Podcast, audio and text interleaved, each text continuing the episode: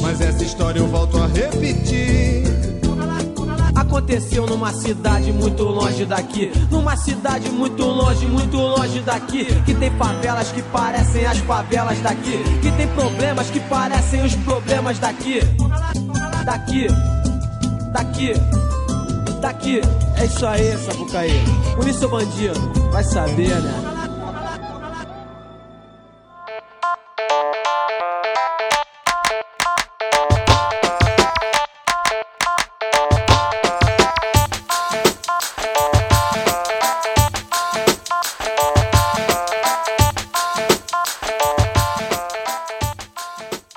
Bem-vindos a mais um Rede Poderosa de Intrigas. Eu sou Patrícia Quartarolo e estou aqui com o Caio Lima. Fala, Pati. Beleza? Beleza, e você? Mais ou menos, né? Cansado.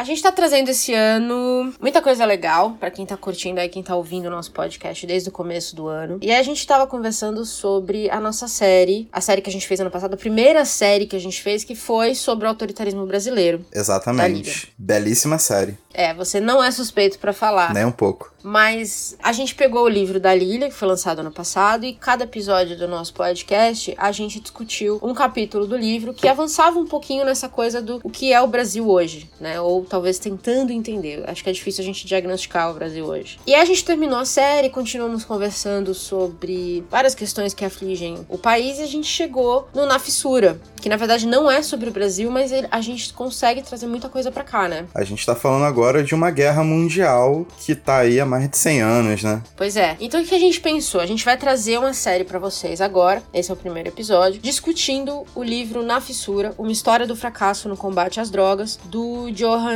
Hari. Isso. Que é um livro que fala só sobre isso, só sobre a guerra às drogas, mas num ambiente um pouco mais no mundo todo, né? Não é só no Brasil. Na verdade, acho que ele fala muito pouco de Brasil. Mas cada episódio dessa série a gente vai discutir um capítulo do livro, tal como a gente fez com o livro da Lilia. E a gente quer trazer aí um pouquinho depois, no final, o Brasil. Então a gente continua nesse caminho de tentar entender o Brasil no contexto mundial, né? O que, que é o Brasil hoje, o que, que é o Brasil, que sempre foi o Brasil, na verdade, o que sempre foi o Brasil, e o que, que trouxe a gente aqui hoje. É bem desafiador o que o Johan tenta fazer, né? Porque ele tenta colocar num livro uma coisa que a gente não sabe nem os limites dela direito. Apesar da gente estar uhum. tá envolvido até o pescoço, né? Acho que vale a pena a gente olhar com um pouco mais de carinho, não só para o livro em si, mas para tudo que abrange o nosso entorno. E é isso, cara, vamos meter bronca nesse bagulho aí. O primeiro capítulo do livro, ele meio que vai nos contar um pouquinho sobre o começo da guerra às drogas, que não é o que eu imaginava que era, na verdade. Eu sempre tive para mim sempre foi algo que eu. Não sei se eu aprendi isso, se eu li sobre isso, mas eu achava que a guerra às drogas nos Estados Unidos tinham começado com o Richard Nixon. E tem muito documentário que fala isso também, tem muitos livros que falam isso. Mas o que o Harry vai nos falar é que não é bem isso, né? Pois é, não é nada disso, na verdade. Assim, o Nixon foi muito importante para continuar cagando tudo, né? Sim. Mas. Não é nada disso. Ele escalou, né? Ele escalou a guerra. É, a guerra, na verdade, começa 50 anos antes do Nixon, por motivos tão mais óbvios quanto idiotas.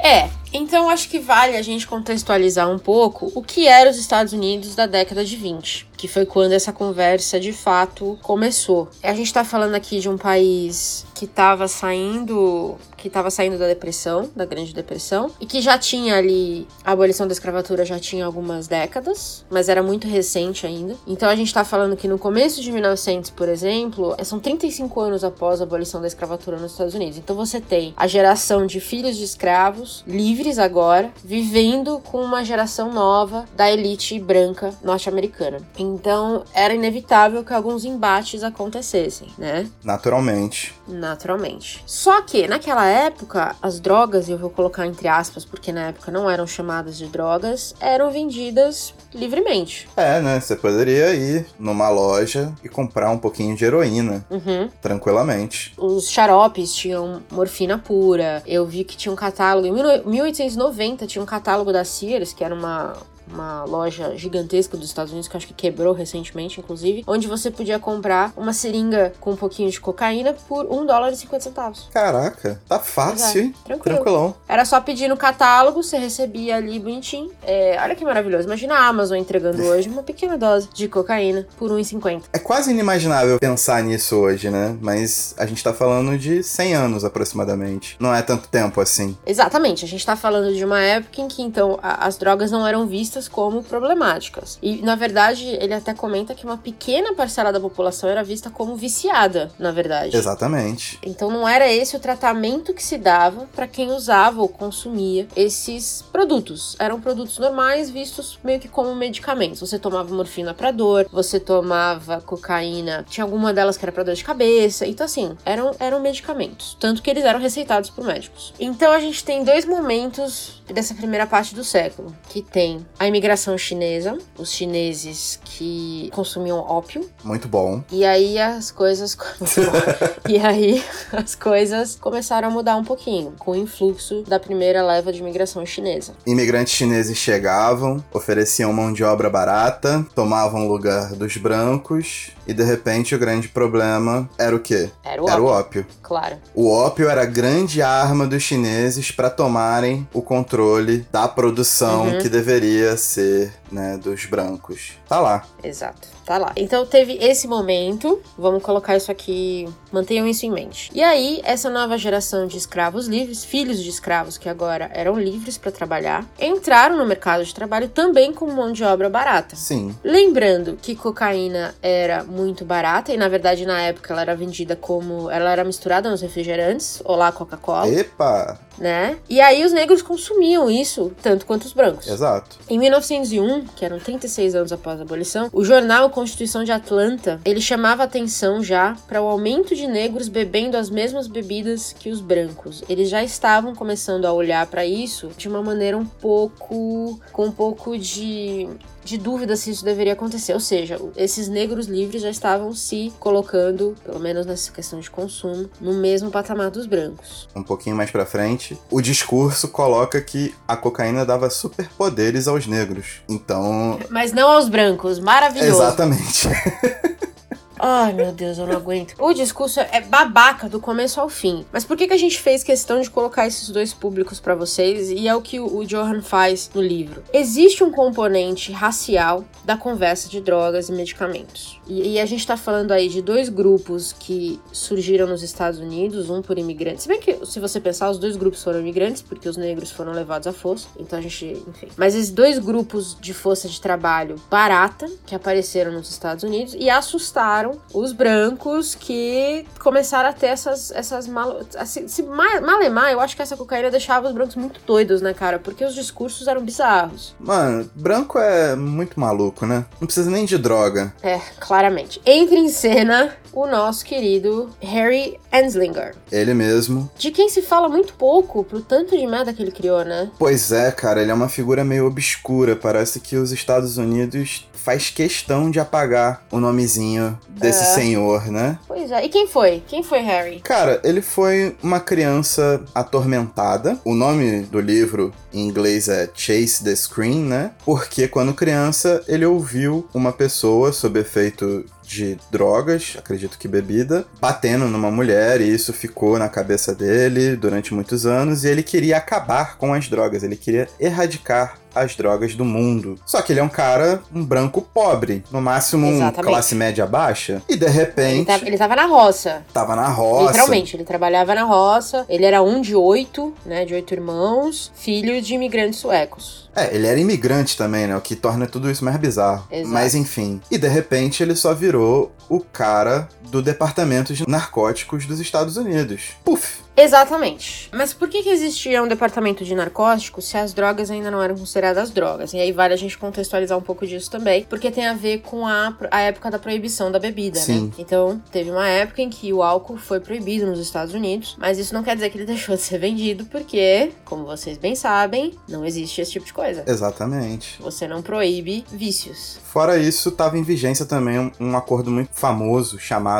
Harrison Act. É uma lei que delimitava a prescrição e uso de cocaína, heroína, etc., por parte dos médicos. Então, os médicos tinham que receitar as pessoas aquilo. Isso deu meio que uma regulada no consumo também. Junto com a proibição da bebida, é, você cria um pool, né? Um, um hall de dependentes em estado de, de abstinência muito grande. E você começa a criar demandas para que essas pessoas saiam da abstinência, né? Então, uma coisa vai se encaixando com a outra. O Harrison Act foi aprovado em 1914, que foi 49 anos depois do fim da escravidão. Eu gosto de fazer esses paralelos porque eles têm motivo, gente. E nessa época, a cocaína era muito associada com homens negros. Superpoderes. Exatamente, a escravidão tinha acabado, esses homens agora podiam votar e podiam. Alguns podiam votar, não todos, mas eles podiam principalmente trabalhar e buscar emprego e, e tudo mais. Então, as matérias dos jornais começaram a ser negros viciados matam mulher branca. E eles, eles mostravam, deixavam muito claramente as raças, né? As, as notícias dos jornais meio que impulsionavam esse tipo de conversa.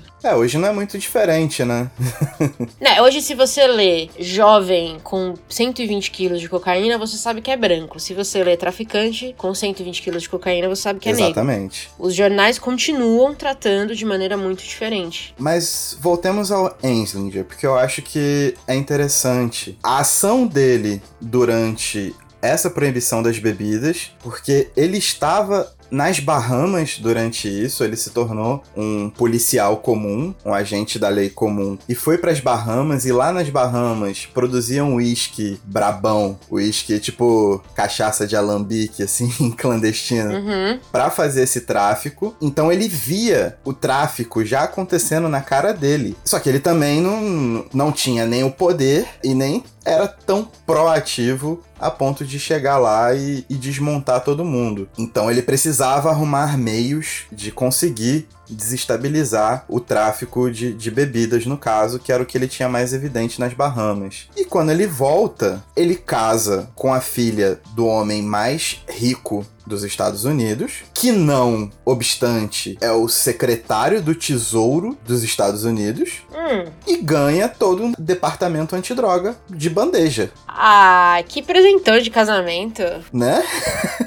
Você, vocês aí pedindo porcelana, gente. Olha esse homem. Então, assim. Maravilhoso. É uma coisa. Ele precisava simplesmente de ter os recursos. Quando ele sai das Bahamas, ele vai lá e faz o quê? Tem o sogrão com a chave do tesouro americano esperando por ele. É o dote de casamento, né? Que tinha há séculos atrás aí nem séculos, décadas atrás. Mas o pulo do gato do Harry foi o seguinte: quando ele pegou o, o departamento de narcóticos e aí a, a, bebida foi legalizada, o departamento meio que perdia a função. Então o que, que ele precisava? Ele precisava de novos inimigos, vamos deixar claro, para justificar a existência do departamento, porque senão ele também perderia toda a influência dele. Total. Então tinha ali um componente de interesse político muito forte, e eu acho que o, o Harry traz isso muito bem. Essa parte eu acho que é muito clara. E aí ele olhou em volta e falou: Bom, a gente tem esses negros com superpoderes por causa da cocaína e os comunistas chineses usando ópio para controlar os brancos norte-americanos. Então, o ópio e a cocaína são os nossos inimigos. Ele intensifica o Harrison Act, ele começa a fazer notas escandalosas em jornais que compram a ideia, porque esses jornais, como a gente já discutiu no episódio sobre a Guerra das Correntes, eles são bancados por quem tem mais grana, por quem tem mais interesse. Então, ele plantava notícias e pedia pedia a jornalistas para intensificar manchetes e chamadas, para colocar na cabeça das pessoas o perigo que era o consumo né, de ópio, cocaína, heroína e etc. Uhum. E começou a criar um novo inimigo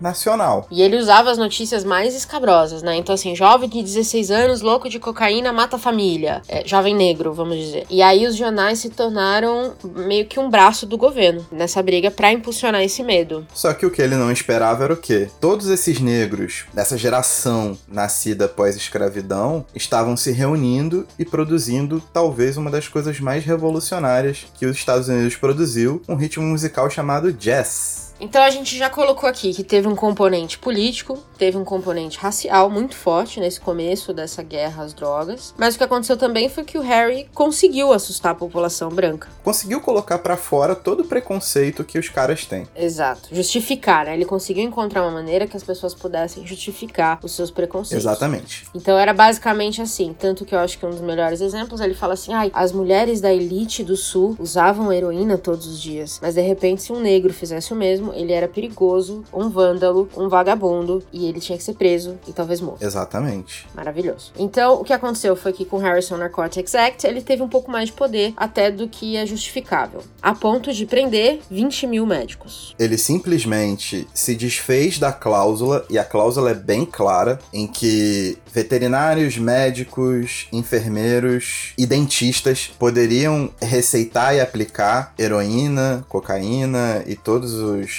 opiáceos possíveis aí. E ele simplesmente meio que ignorou isso, apertou o cerco e fez uma caçada aos médicos nos Estados Unidos, prendendo mais de 20 mil médicos, dos quais 95% foram realmente indiciados. Uhum. Então eles foram a julgamento e foram considerados culpados. É bizarro, é bizarro. Esse era, um- esse era um poder muito interessante do, do Harry, porque a cláusula dizia que, muito claramente, que os médicos ainda poderiam receitar. Ele simplesmente ignorou, e aí os juízes confirmaram, confirmaram que ele estava certo. Então, assim, os juízes também cagaram pro ato, né? Foi um negócio bizarro. O judiciário corroborou de todas as formas possíveis. Vai saber lá porque eles corroboraram com isso, né? A gente tá falando de justiça, assim? Sei, né? Mas então a gente tem maravilhoso, porque a gente tem aqui os três dos pilares da democracia, que é o judiciário, o legislativo, no caso, né? O, na verdade, o executivo, o judiciário e a mídia, todos meio que alinhados em quem eram os inimigos.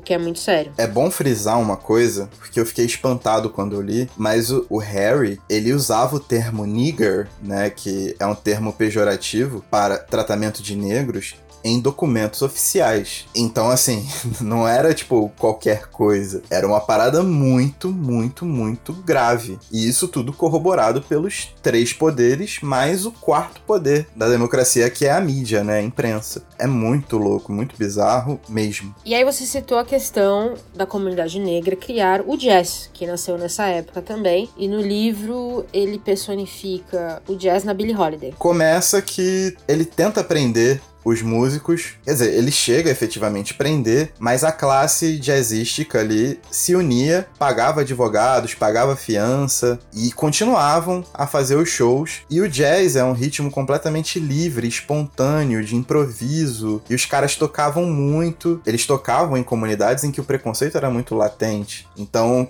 o branco poderia até dançar o jazz, mas jamais os reconheceria como iguais. E muitas dessas dores, e até por hábito, etc., tudo que constitui né, a, questão do, do uso, todos eles usavam drogas pesadíssimas, até cocaína, heroína, maconha. Todo mundo usava. Basicamente todo mundo usava. É. Mas eles eram o alvo. E eles faziam sucesso, eles incomodavam muito. Mas durante um primeiro momento, eles conseguiram se rebelar contra esse sistema. Até que aparece a Billy. E a Billy tem uma vida completamente desgraçada desde criança. Ela perdeu a mãe muito cedo, foi abandonada pelas ruas de Baltimore, teve que se prostituir, saca? E descobriu na música, primeiro descobriu nas drogas um alívio imediato e na música um caminho de saída. E aí, Billie Holiday lança a famosa Strange Fruit, talvez uma das músicas mais icônicas da história. Talvez não, fato que é. southern trees bear strange fruit.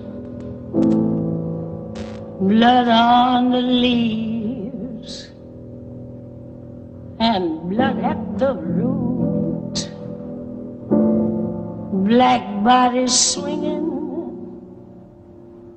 in the southern breeze strange fruit hanging from the poplar trees.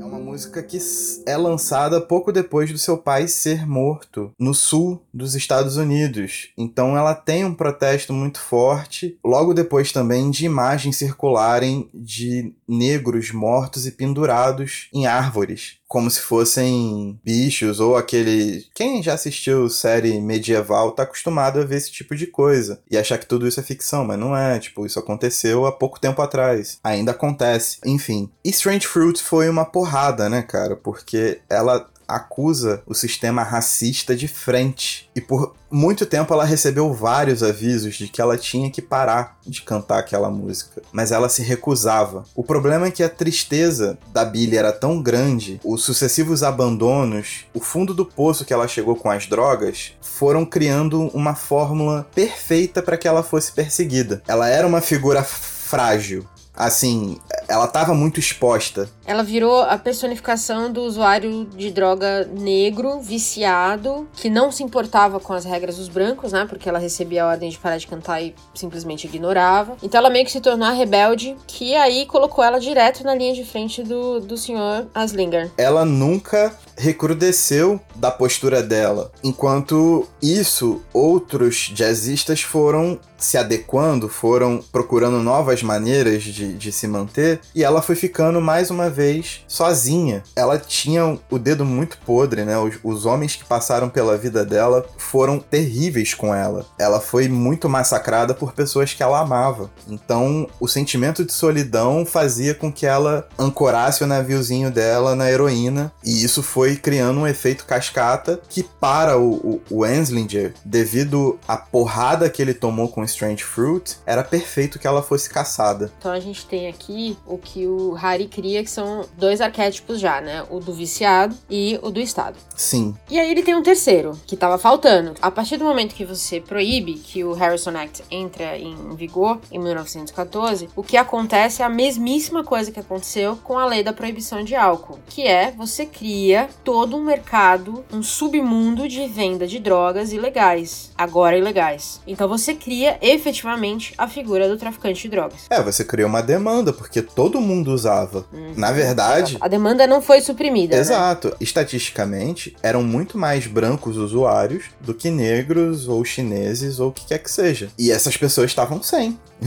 Só que elas queriam comprar, Exatamente. E os médicos agora não podiam mais receitar, porque eles estavam sendo presos e indiciados. Então surge o que é considerado, talvez, ou o Harry pelo menos coloca ele dessa forma, o primeiro narcotraficante do mundo, que foi um judeu chamado Arnold Rothstein. Ele mesmo. O cérebro. O cérebro. Ele viu ali uma oportunidade. Ele sempre foi meio duvidoso, ele conta um pouco da história do Arnold. A gente tem muito material sobre o Arnold, né? Porque ele era muito vaidoso. E ele já era envolvido com coisas fora da lei desde muito cedo, né? E aí esses dados mostram que ele sempre perseguiu fama, riqueza e tudo mais, mas sempre meio que capengou até a lei de, de proibição das drogas efetivamente, porque aí ele viu que tinha um mercado gigantesco que não estava sendo atendido. É, porque aí ele tava lidando com uma necessidade química, né? Não é nem a questão de você criar a necessidade de alguma coisa. Exato. As pessoas realmente precisavam daquilo de alguma forma. Elas sentiam a necessidade de. Então, ele abriu um mercado que, segundo a previsão de um médico à época, em menos de 50 anos seria um mercado de 5 bilhões de dólares. E, na verdade, ele errou e muito essa previsão. Um dos médicos que foram presos foi o Edward Williams, que eu acho que é um baita médico interessante, porque ele tinha uma clínica de reabilitação. Mas não era uma clínica de reabilitação normal, porque ele, na verdade, receitava drogas como tratamento. Então ele não via, por exemplo, um vício em heroína como algo insuperável, mas também ele não via como um grande problema. Então ele ia receitando doses pequenas que iam meio que tratando aquele paciente que talvez quisesse parar de usar eventualmente. E ele tinha números muito bons de sucesso, né? De, de recuperação de algumas pessoas. Tipo, ele era muito reconhecido pela comunidade como um todo. E o problema de drogas na Califórnia, se eu não me engano, é em São Francisco, a cidade dele, né? Isso. Em São Francisco, o prefeito da cidade falou que a cidade, graças a ele, tava com metade dos problemas resolvidos. Ele é um cara que revolucionou o tratamento departamento e tinha muito crédito na praça. Não é algo clandestino. Era uma parada muito bem feita por ele. Ele tratava de fato o vício como uma questão de saúde e não com uma repressão completa. Mas o que aconteceu com o Harry Aslinger é que ele, ele via a luta às drogas como ele tinha que reprimir completamente a oferta e dessa forma ele acreditava que iria reprimir a demanda. Completamente mal calculado, como a gente sabe, e mal feito, porque ele tirou do lado dele a classe que mais poderia ajudar nesse processo, que era a classe médica. Ele, ele também perseguiu a classe médica, que era quem poderia, talvez, ajudar na questão da demanda. É, né, cara? Ele tirou a parte científica da coisa. Mas ciência pra quê, não é Pois mesmo? é, pra você ver, hoje a gente não precisa de ciência. Não precisa, não sei pra quê. Então a gente tem aqui toda a receita do desastre, basicamente, porque aí o que, que o Harry conseguiu? Ele precisava de fundos pra manter o departamento funcionando, ele conseguiu esses fundos, porque agora tava tudo proibido, a população estava com medo, e você tinha essas pessoas viciadas que não sabiam o que fazer, e algumas sim cometiam crimes pra conseguir as drogas ou dinheiro pra comprar as drogas. Você tinha um mercado ilegal funcionando completamente, a full vapor aí completo. Então você tinha a receita da porradaria. Basicamente é isso. Maravilhoso. E aí o departamento do Harry começou a ter um fluxo de grana absurdo. Porque ele precisava, né, cara? Ele precisava justificar a, a, a loucura que ele mesmo criou. Fora que ele tinha a chave do tesouro na mão. Então a gente tem aqui nessa primeira parte essa discussão que achei muito bem embasada desse começo da guerra às drogas, nesses três personagens que representam meio o tripé das guerras, né, que é o Estado, o traficante e o viciado e o usuário. Na verdade, não é nem viciado, talvez só um usuário. Então a gente tem esse tripé da guerra que até hoje se mantém. São os três estereótipos muito fechados que o Johan criou, né? Uhum. A partir daí é a receita pra tudo que a gente vê hoje. Ele foi bem sucedido em tentar ilustrar é, é, esses pilares e como isso Uhum. cresceu, assim. Foi uma jogada arriscada. Ele pode se embolar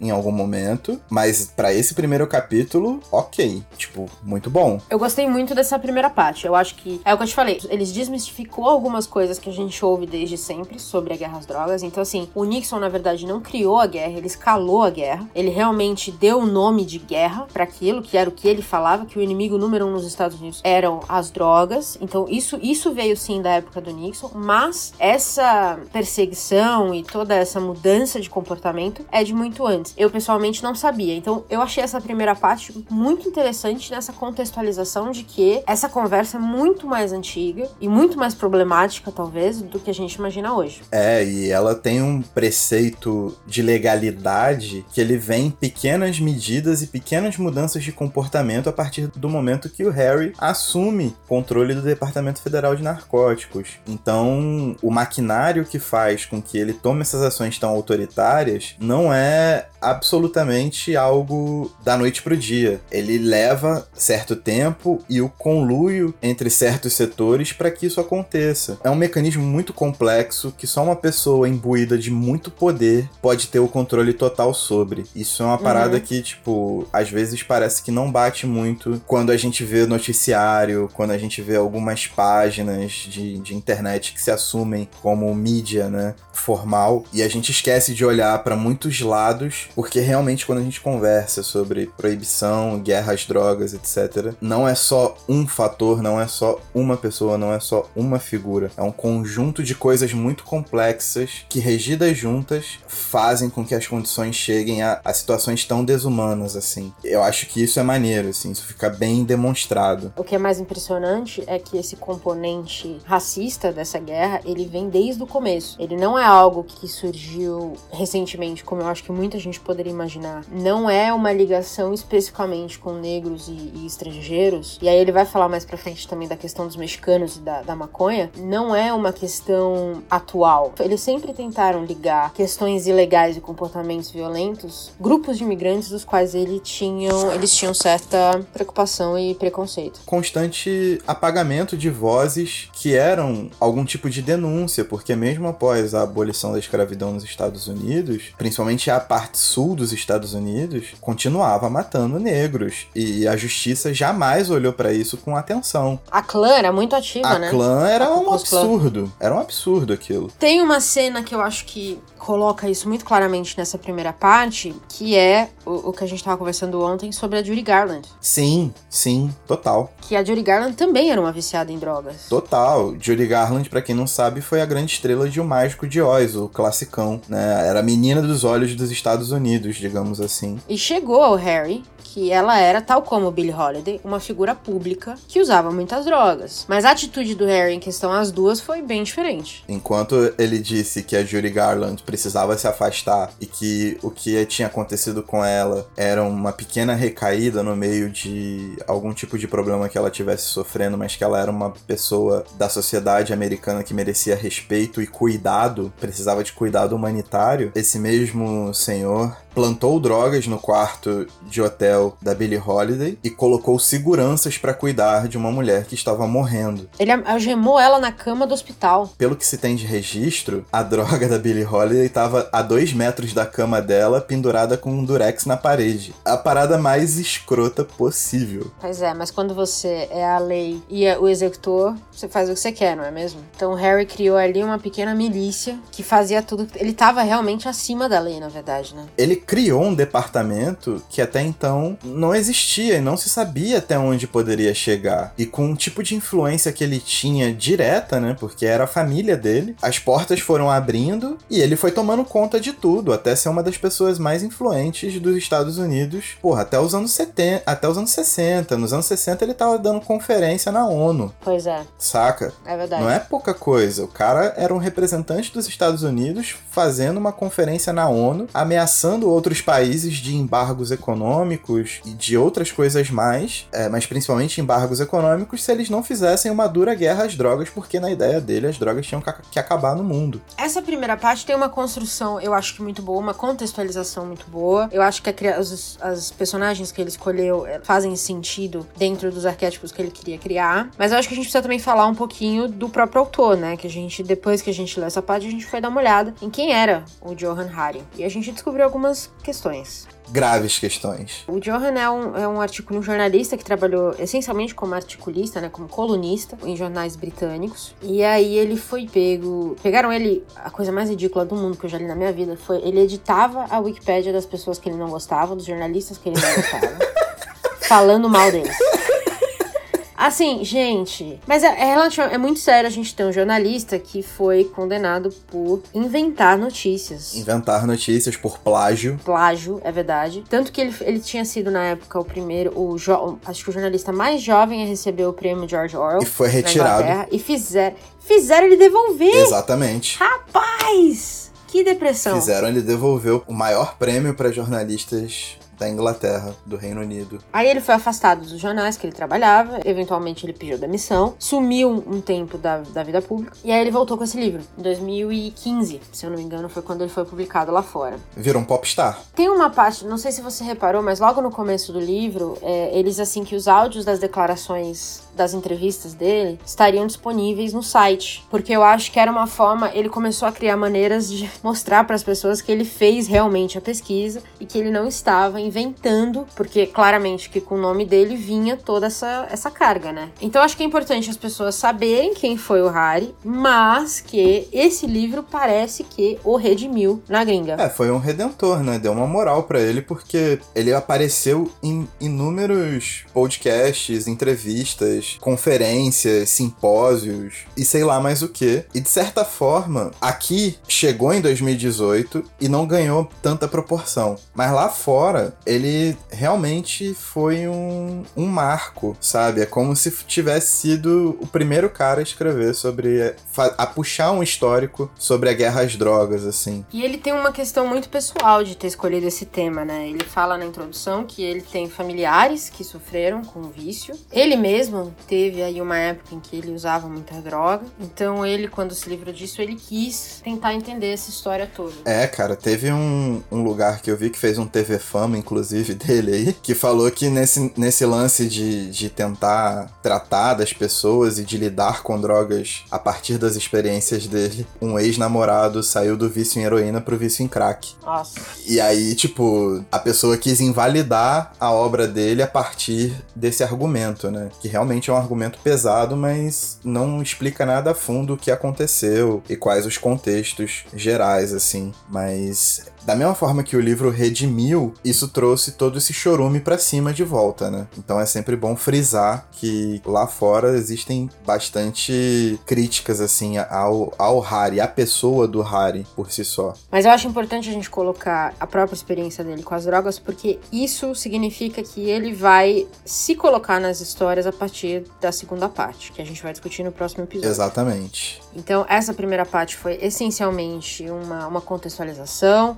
esse começo da história da guerra às drogas. Eu gostei muito dessa parte, acho que foi bem feita. Tem alguns probleminhas ali que eu acho que ele deixa. Acho que algumas questões de pesquisa que eu gostaria de ter mais. E dos três personagens, eu acho que a gente até falou disso, né? Que o Harry é o personagem mais mal pesquisado, talvez justamente porque o Estado não tenha. Não libere ou faça questão de esconder esse personagem. É por isso até que eu coloco um, um asterisco na questão dele criar es- três estereótipos pra poder contar a história dele, porque o Harry ele surge de um trauma pra ser um grande vilão. Eu acho que existem nuances que precisavam ser exploradas dentro disso e que outras reportagens o fizeram e ele meio que deixou aqui porque ele justamente escolheu o estereótipo. Para o primeiro capítulo, ok, a gente sabe que o Harry era um cara que botava o ideal dele de exterminar, de extinguir drogas do mundo acima de qualquer coisa. Não à toa ele ficou 30 e poucos anos como chefe desse departamento nos Estados Unidos. Mas como formação, nada é tão, tão simples assim. É, ficou, ficaram algumas lacunas, né? A própria questão dele com o sogro, né? O Andrew Mellon, o bilionário. Não se sabe como ele conheceu a esposa. Ele só conheceu, casou e era o chefe. É, e aquilo que a gente falou, né? A questão dele também no, no exército é mal contada. Então, assim, ele subiu muito rápido e aí ficou um pouco solto como ele conseguiu isso, porque não é tão simples assim. A gente tá falando de uma guerra. Então, assim, eu acho que teve algumas lacunas que. E eu sei que, assim, a ideia do livro não é ser uma biografia do Harry, né? A ideia não é essa. A ideia é falar do que ele criou. Mas se a gente tá dando tanto poder ou tanta influência pra essas experiências dele, eu acho que elas precisavam ser mais descritas. Porque, assim, de verdade, uma criança que ouve uma mulher berrando e aí de repente vira o maior caçador de drogas, pra mim esse é, um- esse é, uma, esse é um argumento meio bizarro. Tipo, falta alguma coisa nessa conversa. É tipo filme de super-herói ruim, né? O Justiceiro. É, é exato. Tipo, vamos, vamos falar a real aqui. Tipo, minha mãe morreu. Batman da vida. Eu amo Batman, mas assim, meus pais morreram. E agora eu sou um vigilante da justiça. Não, meu querido, tem muito mais coisa nesse meio de campo aqui, entendeu? Eu acho que ficou, isso ficou um pouco solto pra mim. E sabe com quem que ele faz isso de uma maneira muito mais sucinta e que funciona? O principal subordinado dele, o, o George White, que é um sádico. Verdade. Pra você ter noção, tipo, um dos braços direito dele foi registrado no psicotécnico da época. A gente tá falando de um período pós-guerra, de um período de crise econômica, de um período em que tudo isso era muito novo e o registro dele consta como sádico. Eu concordo, ele fez muito bem isso com esse, com esse subordinado, mas eu acho que ele tentou dar ao Harry um pouco mais de contexto e faltou coisa, na verdade. Porque você quer contar a história do cara, pra mim faltou lacuna, faltou coisa, faltou informação pra justificar tudo isso. Ficou, me pareceu um dia que ele, bom, eu quero poder, vou, eu sou contra as drogas agora. Mas não acho que tenha sido uma narrativa tão simples assim. Não, não foi. E a simplicidade também que coloca a Billie Holiday num poço sem, sabe? Ele explica um pouco da infância da Billie, mas de repente ela já é a viciada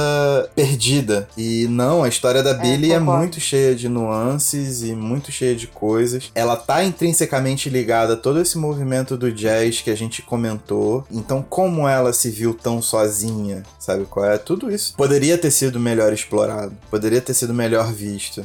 Concordo. Mas assim, ainda assim, é uma grande primeira parte. É bom. Concordo, eu gostei muito. Eu, eu percebo, dá pra perceber essas lacunas, mas eu ainda assim terminei essa primeira parte com uma impressão muito boa e querendo ler mais, querendo saber mais pra onde ele vai com isso aqui. Então assim, tudo bem, isso aqui foi a fundação dessa guerra, pra onde a gente vai daqui. A gente sabe o que é hoje, mas agora vamos preencher esse miolo. Então achei uma primeira parte também muito boa, com problemas, alguns probleminhas, mas muito boa. Muito boa. E a segunda parte a gente vai discutir no nosso próximo episódio. Sai semana que vem. Aguardem, Exato. tá? Fiquem ligados aí. Muito bom. Vocês podem nos seguir nas redes sociais para descobrir o que, que a gente tá lendo, o que, que a gente vai postar, o que, que a gente vai falar. Então, nós estamos no Twitter e no Instagram. Você pode procurar por Poderosa Rede. E é isso. Valeu. Mais uma série maravilhosa de um tema muito, muito, muito importante pra gente conversar. Exatamente. E nos vemos na semana que vem. Tchau. E tchau.